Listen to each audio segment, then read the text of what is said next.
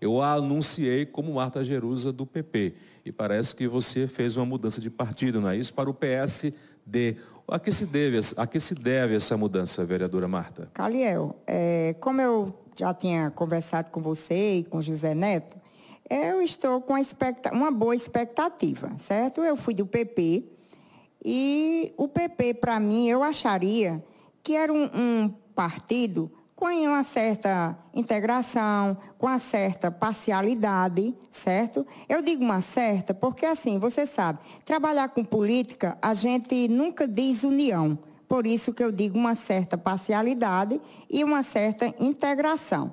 E aqui estou a dizer a você, eu entrei na Câmara em janeiro, sete meses diante lá da Câmara, é, o senhor presidente, em respeito ao colega vereador Heriberto Maciel, mas nós nunca fomos chamados ou convocados a fazermos uma reunião para a gente saber como está o partido, né, que isso aí é, faz parte da política, para saber alguns pleitos que a gente tinha a enviar para o deputado federal, senadores, não é que a gente voltou e buscou e nada acontecia.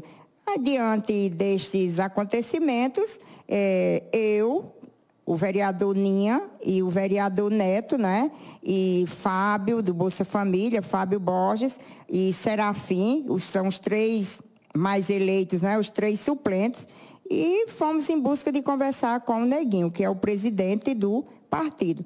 Estamos, eu estou, eu falo por mim, né, que a gente não pode falar por nenhum colega, eu falo por mim. Eu estou com essa expectativa. Se for o que eu acontecer o que eu estou pensando, ok. Se não, também o PSD não fica comigo. Eu vou para outro onde vou ver as integralidades e as parcialidades.